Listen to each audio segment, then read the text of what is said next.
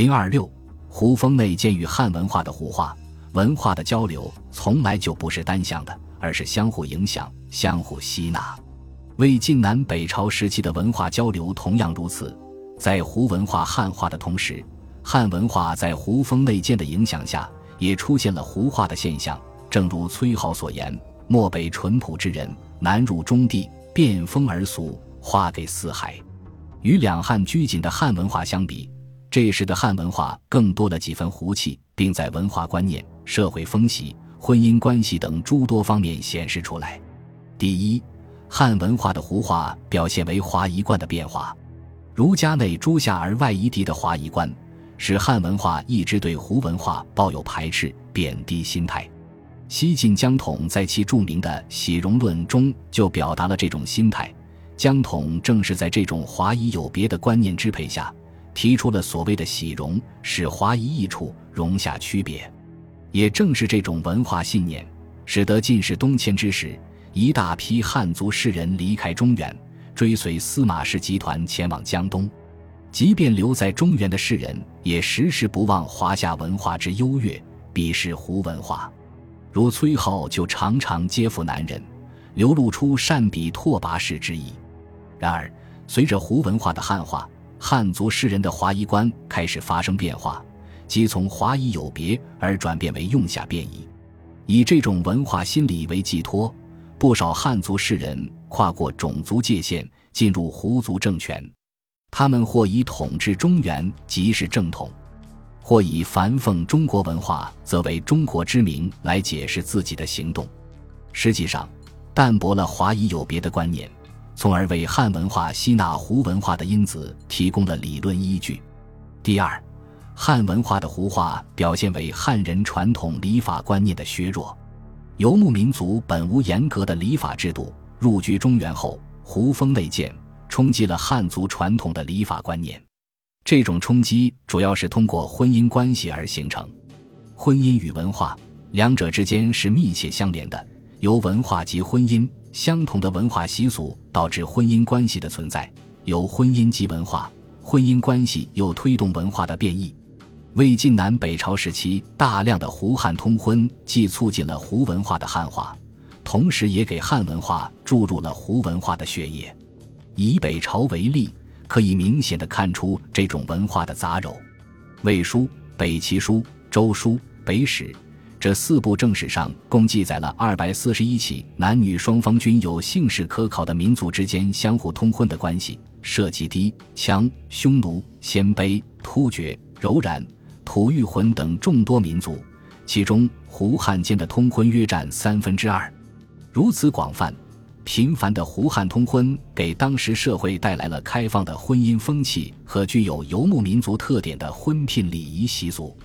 如寡妇再嫁较为自由，不论是汉族还是少数民族，不论是公主还是平民，都不乏寡妇再嫁之力。甚至还出现了张仪与高照争取寡妇陈留公主，孙腾与丰隆之争取寡妇平原公主之事。在这种风气的影响下，汉族中也屡屡发生寡妇性生活不受约束的现象。韩子熙未婚与寡妇李氏长期同居而生三子。足庭与寡妇王氏同居，公然载人前往来。京兆人韦婴死后，其妻梁氏不治丧而嫁。那河内人向子姬为夫，虽允改嫁，时仍居旧宅。汉人传统礼教十分注重一女不侍二夫。魏晋时期反对寡妇再嫁也大有人在，甚至一些少数民族妇女也恪守此道。但在胡族婚姻风气的冲击下，传统礼教观念受到削弱。社会以不以寡妇再嫁为耻，又如少数民族妇女的社会地位较高，此风沿袭，使得魏晋南北朝时期男女较为平等，妇女在社会交往中较为自由。北魏延兴两年曾诏令，今后妇女不得参加祭礼。众所周知，祭礼本是一种汉化活动，而北方妇女却按鲜卑习俗自由参加。孝文帝在灵泉池宴请各国使者、诸方渠帅及群臣百官时，文明太后欣然作歌。孝文帝与群臣九十余人和歌。身为汉人的文明太后如此豪放洒脱，无疑是受到胡风所染。曾在南朝和北朝都做过官的颜之推，曾比较了南北妇女的不同地位和风气。江东妇女略无交友，其婚姻之家或十数年间未相识者，唯以性命赠仪，只殷勤焉。腋下风俗，专以富持门户，征送屈指，造请逢迎，车乘田街渠，起罗营府寺，待子求官，为夫送屈。此乃恒。待之遗风乎？颜之推也认识到了，正是游牧民族的风习，使北朝妇女俨然不同于受礼教熏陶教育的南朝妇女，而活跃于各种场合，公开在社会上交往奔走。再如北方游牧民族的婚聘礼俗，也流行于当时社会。魏晋时期，汉族大姓婚姻讲究门第，世俗之际犹如天隔，而游牧民族则无高门卑族之分。婚嫁多以财币相上，这种习俗也影响了汉族，并不以世俗同堂、尊卑共事为汉。后出聘财之风却越刮越烈。北朝历代皇帝虽曾多次诏令禁止贵姓与卑姓通婚和婚姻论财，但风俗难易，贵贱通婚史不绝书，财婚之风未曾稍减。北齐时，婚聘礼俗以仿效中原婚姻六礼，后期聘礼一曰纳采。二曰问名，三曰纳吉，四曰纳征，五曰请妻，六曰亲迎。但实际上，在施行这些礼仪程序时，往往杂以游牧民族的诸多习俗，如迎亲之时不用轿，新娘坐于马鞍之上。儒家礼仪规定婚礼不用乐，而北朝婚礼之臣多具音乐，不仅宗室贵族皆由乐部给寄以为嬉戏。就连寻常百姓也在嫁娶之时大兴歌舞，以增添喜庆气氛。